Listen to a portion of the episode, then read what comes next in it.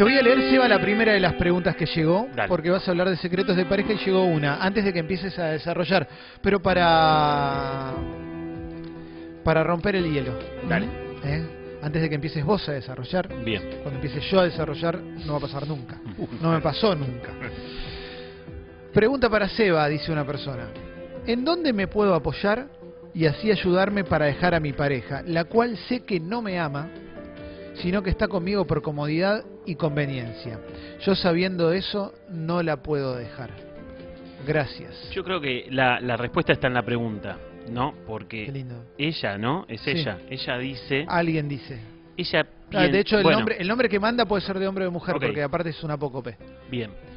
Pero ella, esta persona empieza diciendo, ¿a dónde me puedo apoyar? ¿No? Como si la solución a su problema estuviera afuera de esa persona, digamos, ¿no? Mm. A ver, obviamente que por una pregunta, por dos renglones, es como demasiado apresurado, pero yo podría pensar que esa persona tiene algunos rasgos dependientes. Por Sí, supuesto claro. lo digo con respeto porque no la conozco, Sí, no esto la vi no es terapia lo que está haciendo Seba, eso lo aclaramos siempre. ¿eh? Para terapia pueden contactarlo para su consultorio. ¿eh? Todavía, ya estamos en tres ceros, sí, ya pueden... No, mentira. Bueno, y la, y, y, digamos, y la hipótesis de la dependencia se refuerza con el desarrollo de la pregunta, ¿no? Claro. Porque ella sabe que la persona, su pareja no lo quiere, ya, ya sabe que, que- que está por conveniencia, no sé qué, y aún así continúa, como si la dependencia fuera más importante que su felicidad sentimental, personal y no sé qué. Digo, entonces, más allá de que ella pueda resolver este aspecto y que por, por supuesto estaría bueno que lo pueda resolver, que pueda resolver, que pueda dejar un vínculo que, que sabe que, que no está bueno, Sí. me parece que el problema de esta persona va más allá de eso, va, va más por una cuestión de dependencia, de poder pensar qué hace con ella, con su autonomía y que pueda elegir a partir del deseo y no de la necesidad, porque en todo caso hoy se queda en esa relación más por necesidad que por querer quedarse. ¿no? Ahí va. La columna de hoy es sobre secretos de pareja y me gustaría preguntarte, no sé si es por donde querés arrancar, pero ¿qué abarcan los secretos de la pareja? Secretos de, eh, me refiero a secretos actuales, secretos de relaciones anteriores. Bueno, un poco en general, ¿no? Poder pensar qué pasa. De alguna manera también es un poco ab- abrir la pregunta, ¿no? Tiene que haber secretos en una relación, no tiene que haber, se tiene que contar todo, no se tiene que contar todo.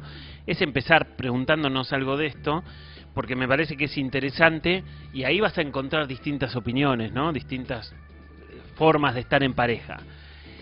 Yo lo que podría decir es de, para, para entrar, que quizás en algún punto es, es la conclusión de la, de, la, de, la, de la columna, pero está bueno empezar por la conclusión y después desarrollarlo, ¿no? No existe una sola persona en este mundo, yo podría afirmar tajantemente, que no tenga un secreto, que no le dijo a- nunca a nadie, o que se lo dijo a muy poquitas personas. Claro. Y no existe una persona que esté en pareja donde su otra su pareja sepa todo lo que le pasa a esa otra persona. No existe, no hay, porque tiene que ver con la complejidad del ser humano. Nuestra intimidad está armada en, en, por decirlo de alguna manera, como en tres niveles, ¿no? Que va desde lo general hasta lo más personal. Hay un nivel, eh, si quería, si se, si se quiere, es como el tercer nivel, que es como nuestra imagen pública, ¿no? En nuestro trabajo, con nuestros vínculos más generales, con nuestros amigos y demás. Bueno, hay un segundo nivel más personal y más íntimo, que es el que uno comparte quizás en su casa, en- con su pareja, en la intimidad de, de sus relaciones más personales y más cotidianas. Y hay un tercer nivel, el que sería, el, digamos, el núcleo más duro, que es un nivel a donde no accede nadie. Y todos tenemos ese nivel. Que quizás en- hay, hay personas que tienen infinidad de secretos en ese nivel y hay personas que tienen dos o tres secretos. Digo, habrá quien tenga más y quien tenga menos. Pero Sí. todos tenemos estructuralmente, porque estamos armados así, un aspecto que no conoce nadie que solamente se lo conoce una persona. Yo conozco mis propios secretos, eso que no le conté a nadie nunca, y cada uno en esta mesa y en este lugar también tiene su, su propio núcleo de secretos que no le dice a nadie, Totalmente. o que lo dice en contadas ocasiones y en determinadas circunstancias. Ahora, está bueno pensar que una pareja está planteada así. Ahora, me parece que cuando cuando tu relación empieza a tener secretos por fuera de ese núcleo duro, ¿no? Secretos que se van incorporando a la vida. Claro, tal, tal cual, porque también parte de esos secretos de ese núcleo duro pueden ser de tu pasado, de tu historia, de cosas que te ocurrieron y demás. Bueno, otras cosas se pueden transformar en secretos a partir de la vida que vos tenés en pareja. Pero yo tengo una pro- hay secretos que quizás son una pavada, pero si no lo decís en el momento, por ejemplo, ¿no? Eh, salís de acá Sí, y te cruzás con una ex que fue muy importante Sí. para tu vida. Charlas un toque sí, y te dice, che, ¿no querés almorzar? Estoy medio al pedo. Sí. Vamos acá a la esquina que hay un restaurante, Sí. ¿no? Vos decís, dale, almorcemos. sí, Y vos sabés que quizás a tu pareja actual no le cae muy bien esa ex porque alguna vez te lo expresó, quizás hace años te lo expresó. Y decís, ¿para qué se lo voy a contar si es al pedo, la hierba? sí, Pero queda ahí. sí, Se claro. entera en dos años que un día te encontraste. Quizás eso que fue una pavada para vos, O fue una pavada para tu ex o te ve alguien y de repente, como no lo contaste, ya cobra otra dimensión, ¿no? Tal cual, bueno, esas son como las, las mentiras o los ocultamientos o las omisiones que se van como transformando en una bola de nieve Claro. de a poco o, o- o con el paso del tiempo, ¿no? Sí. Y, a ver, pero si yo no lo cuento o, o yo estoy pensando que eso está mal, ¿no? Yo hago, emito mi propio juicio pienso que ir a almorzar con una ex que me crucé ocasionalmente está mal, o entiendo que eso no le va a gustar a mi pareja, ¿no? Que yo ya la conozco, lo conozco y yo ya sé que no le va a gustar, que no le va a caer bien, que no le va a hacer gracia, aunque para mí no represente nada. Yo creo que ahí se abre un terreno, ¿no? Porque me parece que estaría bueno contarlo, pero también es, es ve- a veces uno tiene que evaluar hasta qué punto cuenta eso o no, digamos, en determinadas circunstancias de esa pareja. Pero si a vos te hace ruido, Sí, es porque para vos significa algo. tal cual. Si, si yo creo que está mal y por eso no lo voy a contar, ya hay algo ahí que me Pero hace... por lo general está súper condicionado porque sabés que al otro le molesta. Bueno, claro, lo que más puede pesar es eso, ¿no? Que yo- Eso pesa mucho más que que a vos te haga ruido. Exactamente, pero te puede pasar una cosa o la otra No o las dos ganas juntas. de fumarte como la situación en la que le decían, directamente no voy. No voy Eh, a almorzar a ningún lado. Mm. Bueno, Claro, también, bueno. pero a la vez, si no vas, Sí, vos te claro. vas a sentir mal. Pues Bueno, si tenías ganas de ir. genuinas y, y sin intenciones románticas. Sí, pero obvio. es, inclusive es una experta que decís, y a ver en qué anda, cómo, cómo le fue, cómo están Lo que digo es que hijos, trae, trae más conflictos de lo que parece una Sí. situación como esa. Eh, Seba, acá hay una, están llegando preguntas, Sí. así que ya voy a arrancar. Dale. Y esta es fuerte, así que está bueno charlarlo. Dice una señorita. Sí, Eh, hola gente, hace un tiempo sufrí un abuso en una fiesta. Sin más detalle que eso, un abuso en una fiesta. sí, Tengo ganas de compartirlo con mi pareja, pero no sé si debería. Eso solo, dice. No hay pregunta, nada. Está Sí. planteando una situación. No sé qué clase... No, no sé, Sí. Un abuso puede ir desde, desde una, si querés, desde una machiruleada, por llevarlo a la- lo, lo más liviano que puede pasar, hasta un abuso, no sé, una violación. Esp- Esperemos Sí, que sí. no, por favor. Pero, digo, ¿recomendás charlarlo con la pareja? Mira, estamos hablando de una situación que por más que no sepamos cuál es el tenor del abuso, si hablamos de un abuso, esa es una situación grave, ¿no? Sí. Partimos de la base. Claro. Hay distintos grados de gravedad, es lo que quieran. Ahora, si a mí me pasa algo grave, yo creo que debería ir a contarle eso a mi pareja. Porque mi pareja es, se supone, por lo menos habrá que ver cuál es la idea de pareja que tiene ella, ¿no? Pero digo, se supone que yo tengo que ir a poder apoyarme en los momentos difíciles, poder compartir eh, problemas, conflictos, y obviamente esto lo es, digo, porque yo se, se supone que ahí voy a encontrar algo que me haga bien, en el medio de algo que me pasó que es muy Sí. terrible, digamos, ¿no? Sí, sí. Entonces, se supone que yo debería apoyarme en esa relación y poder contar esto como otras cosas malas que le puedan pasar y como la otra parte también debería poder refugiarse en eso.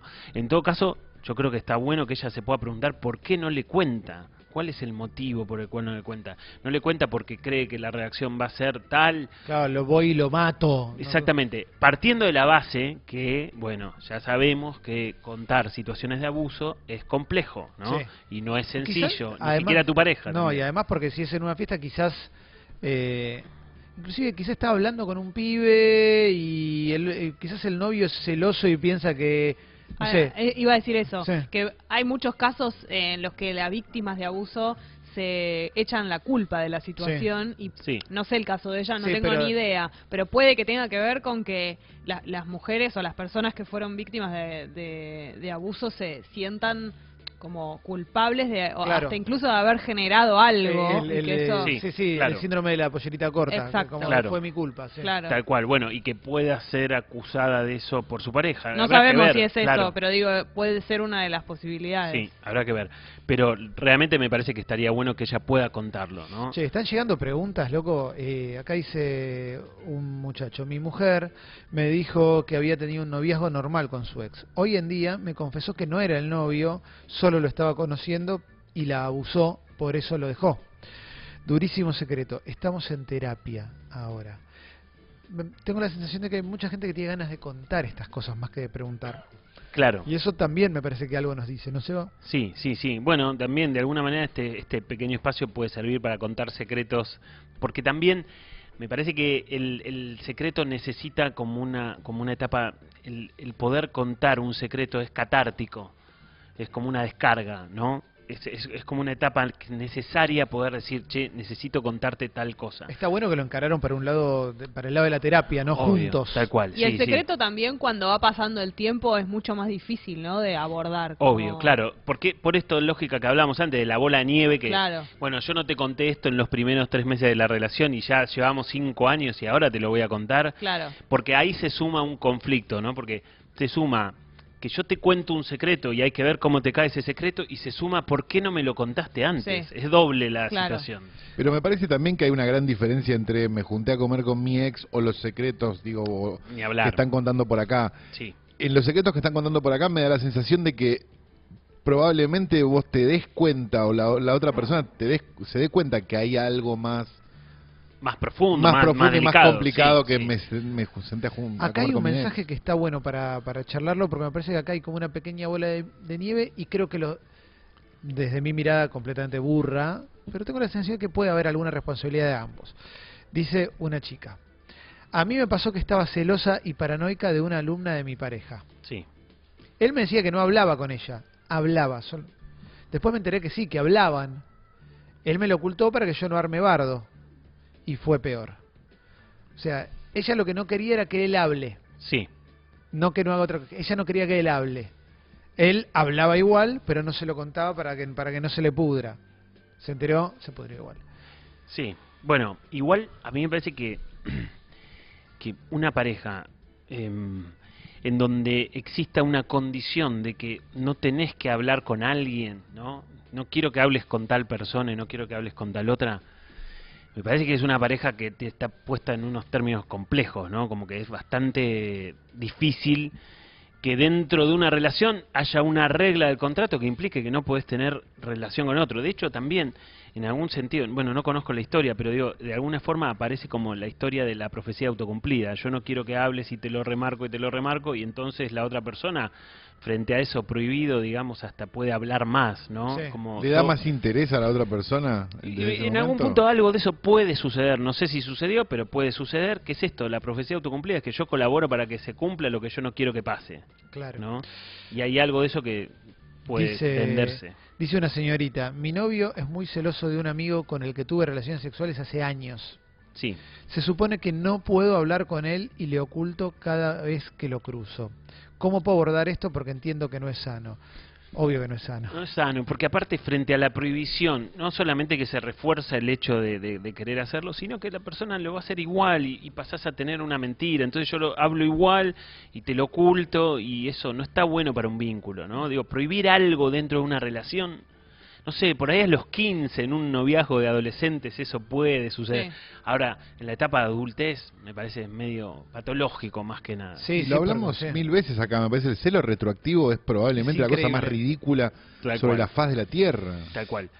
Por Lo eso que ella preguntaba igual me parece es cómo hace ahora detecta que está mal y cómo hace ahora para sentarlo al, a, sentarlo a su sí. pareja y decirle, che, mirá, pasa esto, a veces me lo cruzo, ta, ta, ta. Y, como- pero, y no sería...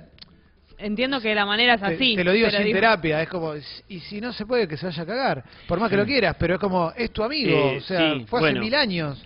Sí, lo que pasa ¿No? es que, bueno, todo Es eso... jodido, jodido, lo digo Claro, con- lleva un proceso porque vos lo, lo, lo decís desafectivizado con respecto a ese caso. Si te estaría Claro. pasando a vos, No. los afectos jugarían un papel como muy importante. Completamente de acuerdo. Eh, Seba, tengo, perdón, eh, no Sí, sé sí, si vos sí. querés decir No, cosas, no, pero tengo un montón de preguntas. y son metemos todas- cosas. hay algunas son fuertísimas. Dice Sofía. perdón, Sofía, me, me- leí el nombre. Yo sufrí un abuso barra violación a los 19 con un chabón de 27. Todavía me cuesta pensarlo así. Dos años después lo compartí con mi pareja de los 21. Y no solo no recibí contención, sino que encima el pibe me decía que no daba que yo le contaba, que yo le contara que estuve con un pibe que, tenía, que estaba más dotado. Era motivo de pelea siempre. O sea, el tipo, el novio estaba celoso de un tipo que había abusado de ella. Claro, sí, sí. Bueno, pero ahí, a ver, se cambia el eje del, del conflicto, Sí. ¿no? Porque el conflicto es que esa chica fue abus- abusada barra violada. Ese es el punto central. Ahora, si vos venís a contarme eso y yo me pongo celoso por... Digo, yo me estoy poniendo como protagonista de una situación en donde no lo soy.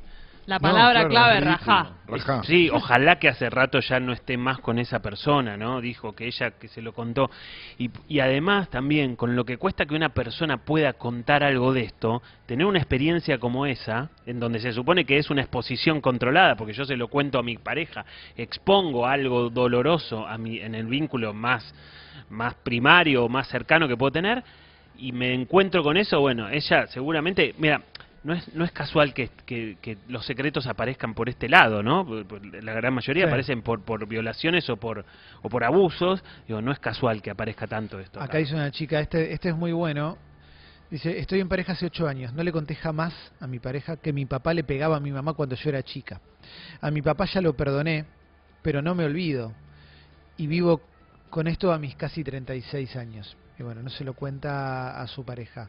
Eh, ¿Qué le recomiendas ahí? Yo, desde mi experiencia, lo que le diría es que lo, lo cuente. Si tu, tu pareja no debería no- no entenderlo, ¿no? Sí, yo, yo por supuesto que recomiendo que lo cuente, pero antes de contarlo, yo también le recomiendo que se ponga a pensar por qué no lo hizo hasta ahora, ¿no? Digo, cu- ¿cuáles son los motivos por los cuales no lo hizo? ¿Siente vergüenza de lo que tiene que contar? ¿Siente que, que No, la quizás- pareja puede ser juzgada, juzgar a su padre o, O su quizás historia? tiene miedo de contarle a la pareja para porque la pareja diga, ah, vamos, vivió en este mundo, está, alguna le va, al- al- mal quedó seguro, quedó mal con algo, quedó trulada con algo, Bueno, re- pero- no, pero- no la criaron con amor, no se viste con... Bueno, pero, miedo, pero sí, si pues- pasa eso, ahí eso es como bastante grave, porque yo te estoy contando algo que para mí es muy doloroso y muy profundo, y vos usás eso para, digamos, eh, en, en mi contra, ¿no? O sea, que también abrirse y poder confesar secretos o poder contar cosas dolorosas implica ese riesgo, ¿no? Implica que el otro puede usar eso, bueno, en- eh, para, para, para perjudicarte de alguna manera, ¿no? Y eso Sí. también es lo peligroso. Eh, dice un muchacho, soy el chico que hablaba con la alumna, corrijo trabajos desde casa por internet y porque no le gustó que era mujer me la eliminó de todas mis redes, no me gusta que se metan con mis alumnos, chicos, arreglenlo entre ustedes o hagan terapia, ¿no? Sí, Perdón que lo diga Uf. así, pero... No, no, tal cual. eh, eh, Tal cual. Tal pero, cual. o sea- pero bueno, ahí hay un, un, un severo problema de comunicación, digamos, ¿no? Sí, Porque están, claramente. están utilizando este medio para resolver un problema que Y tienen no, que resolver y no se están adentro. dedicando canciones, precisamente por la Tal radio. cual, tal Acá cual. hay una que es buenísima. Yo me enteré, un- dice una, una chica, yo me enteré de manera casual que mi novio es adoptado. Jamás se lo dije por consejo de su psicólogo porque él no lo sabe. Él simplemente le dijo alguna vez que él lo sospechaba pero prefería no saber nada de eso. Entonces ella está viviendo con un secreto muy fuerte de él que él no sabe. Sí. Y yo lo primero Él no que... quiere saber, además. Sí. Eh, lo Bueno, él lo sospechaba. Claro, dijo bueno, que sí, no quiere evidente- saberlo. y evidentemente no debe querer saberlo, tenés razón.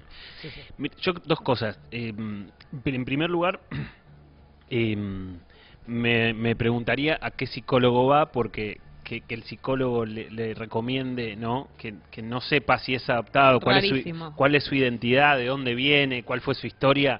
Me parece que es algo inadmisible. Habrá que ver, quizás no es tan así, pero digo, si fuera así, me parece que yo dejaría esa terapia, ponerle, en primera Sí, medida, sí. digamos. Y en segundo lugar, me parece que acá aparece la figura de o se lo contás vos o se lo cuento yo, ¿no? Que es una figura habitual, ¿no? Que que yo podría hablar con los, si soy la pareja, porque yo termino teniendo un peso terrible también con esta historia, con este secreto. Yo, que soy la pareja y, y sé que ella está- es adoptada o él es adoptado, y, y- y, digamos, no lo digo, termino yo teniendo el peso de un secreto que, que debería estar planteado de otra Sí. manera. digo. Entonces yo podría hablar con sus padres adoptivos y decir, bueno, ¿se lo cuentan ustedes o se lo cuento yo? Que es la figura que aparece cuando alguien ve un engaño, ¿no? De un amigo con una amiga, ¿viste? Lo Sí. viste en algún lado. y Yo no le voy a contar, yo no quiero ser el que haga el quilombo. claro. Después se enojan con... Se arreglan ellos y se Bueno, pero claro, pero hay acá algo de eso Sí, igual. es cierto, pero acá hay una relación de mayor intimidad como la Sí, pareja, obvio. ¿no? Como que y aparte un tema más delicado todavía que es la identidad de una persona. Che, la cantidad, eh, están llegando muchos mensajes de chicas que fueron abusadas. Eso Sí. lo quiero decir porque me parece que, que inclusive se, se está yendo del lado de los secretos de pareja. ¿eh? Sí, sí, si sí. querés sí. un día podemos eh, hablar de que esto está buenísimo. más sí. en profundidad porque la verdad que se va poniendo fuerte. Voy a leerte, se- voy a circunscribirlo a los secretos de pareja hoy. Sí. Eh, por más que me dé culpa no leer todos, pero... eh, Un día, gra- claro, Sí. estaría bueno que un día sea solo Sí, de- sí, gracias por estar compartiendo esto, por, porque, porque se ve que alguna confianza estamos generando. Yo te quiero leer uno más liviano, pero que me parece interesante y Sí. me parece que le debe pasar a mucha gente. Dice un- una persona, un muchacho, tengo un secreto y es que no le cuento a mi pareja que me masturbo una vez por día mirando porno. Y se lo oculto porque a ella le molesta que yo vea porno. ¿Qué hago? A ver.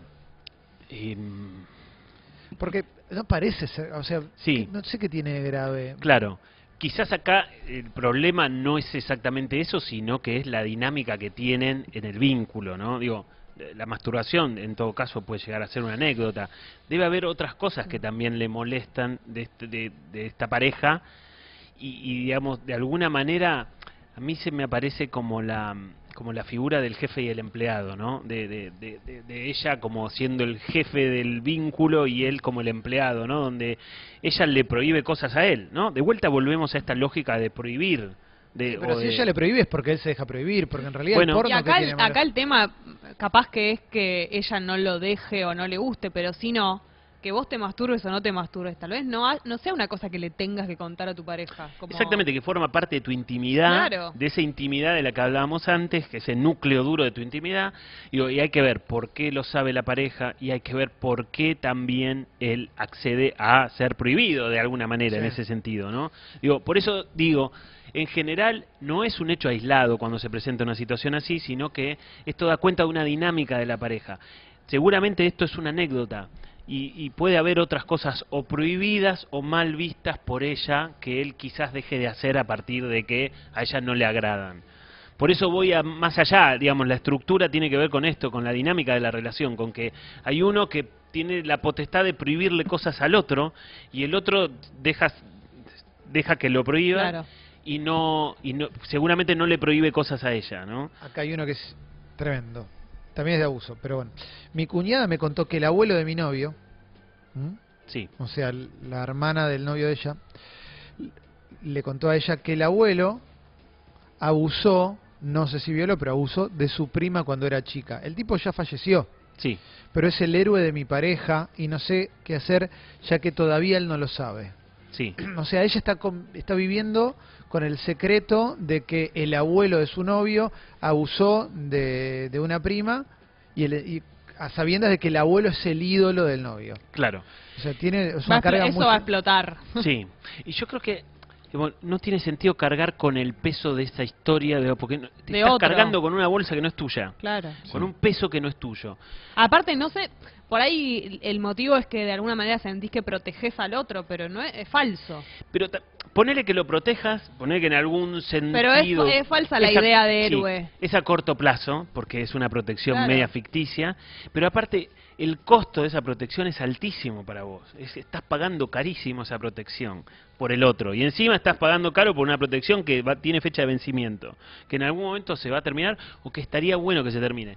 Yo creo que lo mejor es que ella pueda contar eso de, de alguna manera, encontrando la forma de contar esto, ¿no? Porque también este, esta persona tiene idealizado un abuelo que de alguna manera es, es como un golpe, un impacto, romper esa figura ideal de, de- de este abuelo perfecto o lo que haya sido. y me parece que eso puede ser delicado y, hacerlo con cuidado es aconsejable también. Fecito me recuerda que te recordemos que si sufriste abuso o violencia de género, puedes llamar al 144 porque hay un montón de mensajes. Eh, voy a ir echando porque son es increíble la cantidad de mensajes que hay hoy. eh. Eh, dice una chica, hace un tiempo con mi ex nos distanciamos. Él estuvo con otra persona, yo me fui de viaje, fue difícil. Intentamos reconciliar la situación, él me contó su parte, digamos, Sí, pero no quiso saber mi parte. sí. Eh, Bueno, pero ahí hay un problema porque hay como distintos derechos, ¿no? Yo tengo el derecho, o yo tengo derecho a contarte y vos tenés la obligación de escucharme, pero no tenés el derecho de contarme y yo no te voy a escuchar, ¿no? Hay distintos derechos y distintas obligaciones. Pero ahí no sabemos cómo fue igual. Está bien, no sabemos exactamente, digo, pero tal vez ella sí quiso pero- saber. Claro, Claro. Pero, pero yo qué tengo que hacer. Yo le, si ella me dice, yo quiero saber, pero yo no quiero saber la parte de ella, ¿se lo tengo que contar o no? Porque Yo creo que hay, hay una hay una premisa que, que es bastante interesante para poder plantear en todos estos casos o en los casos que tienen que ver con el pasado de tu pareja. Digo, yo creo que la pregunta es poder pensar qué suma que yo me entere de esto, qué suma que me cuenten, suma a nuestro vínculo, va a cambiar nuestra relación para mejor, va a ser constructivo para nuestra relación, que me cuente qué estuvo haciendo en el tiempo que no estuvimos juntos. ¿Suma o no suma? ¿Construye algo? Si la respuesta a esa pregunta es que sí, va a construir por tal cosa, por tal otra, bueno, cuéntenselo. Pero me parece que muchas veces la respuesta es, no sé si suma, no sé si suma, no sé si Sí. aporta. Excelente. Y ahí no abonás un poco el, terri- el territorio como para ser los retroactivos de nuevo. Pero si los dos están de acuerdo en esta regla, bueno, suma o no suma, que nos contemos qué hicimos, pero para los dos igual. decís que ¿eh? el tipo le cuenta, ponele. Ella quiere saber y él no quiere saber, no importa. ¿Vos te crees que ese dato no va a salir estar en una discusión? No, seguro, seguro, pero vos tenés que pedir que te cuenten si estás dispuesto a bancarte lo que vas a escuchar. Si no, si tenés una mínima duda que no, Claro, después facturas no. no, claro, Claro. Si, si vos te lo vas a bancar, Pero pasa. tal sí, cual. claro. Pero si vos te lo vas a bancar, o si por lo menos sospechás que te lo vas a bancar, bueno, pedí que te cuenten todo lo que quieras, digamos. De todas maneras, hay algunos detalles que no tienen sentido contar nunca. No tiene sentido que, que yo te cuente de que en, este tiempo salí con tal y tuvimos relaciones de tal manera y de tal otra. Digo, no tiene ningún sentido. Eso no suma nunca en ningún momento, me parece. Eh, dice acá una persona, mira, esto es, es interesante, mi novia fue abusada por una expareja, le costó decírmelo, pero al saberlo pude entender muchos de sus miedos y formas de actuar y pudimos mejorar la relación muchísimo. Está bueno que cuente y, esto. y- ¿no? y- y la verdad que está buenísimo porque es un muy lindo mensaje para, para pensar en muchos de los anteriores de, de chicas que se preguntaban si Sí. contarlo o no, porque acá ves esto, ¿no? Ves que la experiencia de contarlo sirvió y, y por ahí hizo crecer a la relación. Muchas veces también a la hora de poder contar un secreto y sobre todo también contar un abuso, em, me parece que hay un problema que tenemos todos, que es la diferencia entre lo que pensamos y la realidad, ¿no? Yo pienso que me van a decir tal cosa, pienso que la gente va a reaccionar de tal manera, por lo menos hablando de un, de un espacio íntimo, ¿no? Obviamente que cuando esto se hace masivo hay miles de opiniones, pero digo, muchas veces la respuesta de, de un vínculo puede ser más favorable de lo que vos estás pensando, sobre me- todo si es un vínculo sano, ¿no? A veces yo te iba a preguntar eh, los secretos cuando uno prioriza por ahí las relaciones de amistad antes que las de pareja para contar determinadas cosas. Como que siento que a veces es más fácil por ahí a tus amigas o a tus amigos, a tu círculo primer cordón, digamos, de, Sí. de relaciones, además más allá de tu pareja, con algunas cosas buenas, malas, como no quiere decir que por ahí quieras más a tus amigos que a tu pareja ni que tenga que ver con el cariño, sino que hay, hay temas que son por ahí más fáciles de tocar. Obviamente, y aparte también con los amigos sucede algo más particular que siempre tenés como un relato selectivo. Vos sabés que yo sé que me va a decir Calo, sé cómo voy a, va a opinar No, y los amigos sobre este- también te van a contestar una cosa muchas veces mucho más amable de lo que te Seguro. contestaría Más tu pareja sobre menos. casi Yo, cualquier tema. yo tengo amistades que no son cómodas. Bueno, esas son, para a mí, la- para mi gusto, son amistades más valiosas. Y sí, Los amigos juegan mucho para uno siempre, cuando uno va a contar algo, eso es no, cierto yo en determiné, general. determiné desde un momento de mi vida, ten- o sea, que las relaciones, bueno, hay vínculos más cómodos, pero si sos mi amigo, y yo soy así también con mis amigos y amigas, como bueno, digamos, no la, para decirnos cosas lindas están los abuelos. Tal cual. Pero mira, mira Oh, siempre bueno. En, en- una en una Abuelos de pareja otros. en una pareja siempre llega una pareja al consultorio que dice a mí me pasa tal cosa y lo hablé con mis amigas y mis amigas me dan la razón a mí No. y, él, y él dice pero sobre este conflicto yo lo hablo con mis amigos y los amigos me dan la razón a mí Claro, es lo que digo, que siempre te van a decir, no vale la pena, vos estás para más. Te van- No, es a la primera a mí respuesta que te dan. De hecho, me cuesta a veces abordar temas porque digo, ya sé lo que es al revés. Escucha esto, esto está bueno, dice una señorita. Chicos, mi novio me miente en pavadas. Como por ejemplo, una vez fue un cumpleaños en un pelotero de la hija de un amigo, pero me había dicho que estaba con la familia. Y así van bastantes mentiras que en realidad a mí la verdad no me hubiese molestado. ¿Por qué será? Re- o sea, me explico, le miente con Sí. pavadas todo el tiempo. ¿Qué patrón esconde, quiere saber ella? Bueno, habrá que ver, ¿no? Obviamente habrá que ver por qué lo hace y demás. Lo que sí yo creo que en todo caso eso da cuenta como mínimo de una pequeña crisis de confianza que se está instalando dentro del vínculo, porque no tarda mucho uno en pensar que, bueno, si me, si me miente con pavadas, quizás también me puedan mentir con cosas más graves o más grandes. Y en todo caso, el problema obviamente que es un, es un problema grave si él tiene un patrón, digamos, de, de- una mentira compulsiva, pero el problema es la crisis de confianza que se va instalando lentamente en esa relación, ¿no? ¿La crisis de confianza se instala porque sí, como, como un resfrío, o es algo que pasó y que no estamos ya sabiendo de esta historia y solo sabemos que ocultó una, una ida a un pelotero? No, bueno, obviamente, a veces la crisis de confianza se instala porque hay razones reales que uno le da al otro para que haya una crisis de confianza, y a veces la crisis de confianza se instala porque en la cabeza de uno se Ah, instala una crisis de confianza solita, digamos, ¿no? Acá hay una muy buena que manda un muchacho eh, y está bueno porque me parece que debe interpelar a, a muchos, debería interpelar a muchos hombres, debería interpelarnos. Hace muchos años, en época de adolescencia, tuve muchísimas actitudes muy machistas con un montón de pibas y hoy me arrepiento. ¿Mm? Hoy estoy en pareja y no me animo a contarle lo mal que me siento por haber sido un sorete. Dice un muchacho acá. Y acá hay algo que, que está bueno charlar que es eh, cuánto pesa lo que hiciste de pendejo Sí. si estás tratando de, como se, se suele decir ahora, de construirte. Sí. Y también la mirada de tu pareja también, porque algunas pueden decir, yo conozco chicas que dicen, bueno, está bien, era, era otra época, cambió, evolucionó, y otras que tienen como una mirada, fuiste un forro antes, vas a seguir siendo un forro ahora. Entonces Sí, debe, debe sí. tener miedo también este muchacho de, de contar. Bueno, pero eso último es un prejuicio que lamentablemente es- surge de situaciones reales, ¿no? Fuiste un forro antes, seguís siendo un Es forro. que depende del tenor también. No sé, me meto Sí. en tu respuesta, pero depende del tenor de lo que estemos hablando. Sí, por supuesto. Si sí, yo sí. tengo un exnovio que me gritaba o me puteaba y, por, y viene y me dice, mira, y, y la verdad que no voy a tener confianza, perdón. Con toda Sí, la deconstrucción que quieras tener, si fuiste un forro en ese sentido con una exnovia, yo no, no, no quiero. Sí, sí, por supuesto que también tendrá que ver con lo que ha pasado, con el grado, ¿no? Más si Porque es una relación nueva la actual. O sea, le estás mintiendo con algo que tal vez sí modifique la relación que vos quieras tener con esa persona. Sí, sí. Yo, en todo caso, en el mensaje, por ahí entiendo que él está logrando eso, o está deconstruyéndose, o está tratando y va pudiendo.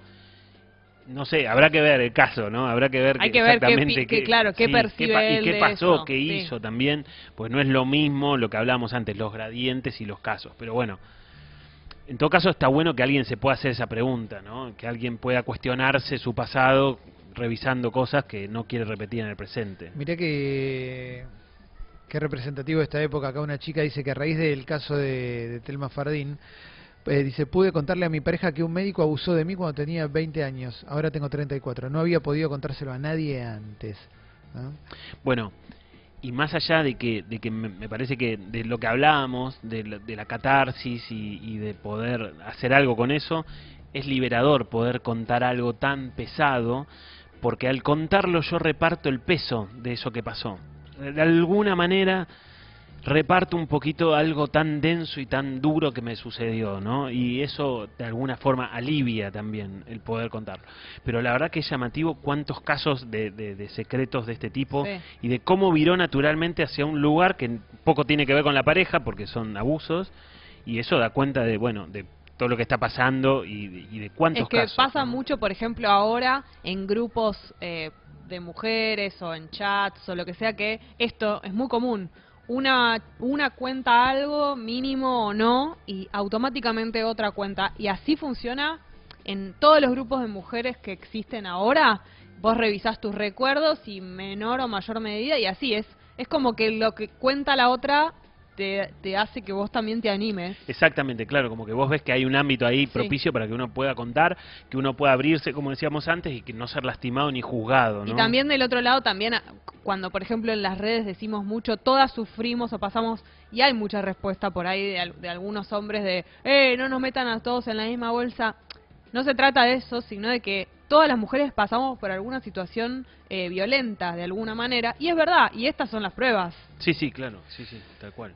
Hola, estoy de novio, dice un muchacho. Tengo un hijo con mi novia. Creo que soy bisexual, pero no lo puedo compartir con mi pareja. No sé si es parte de mi intimidad o si debería compartirlo.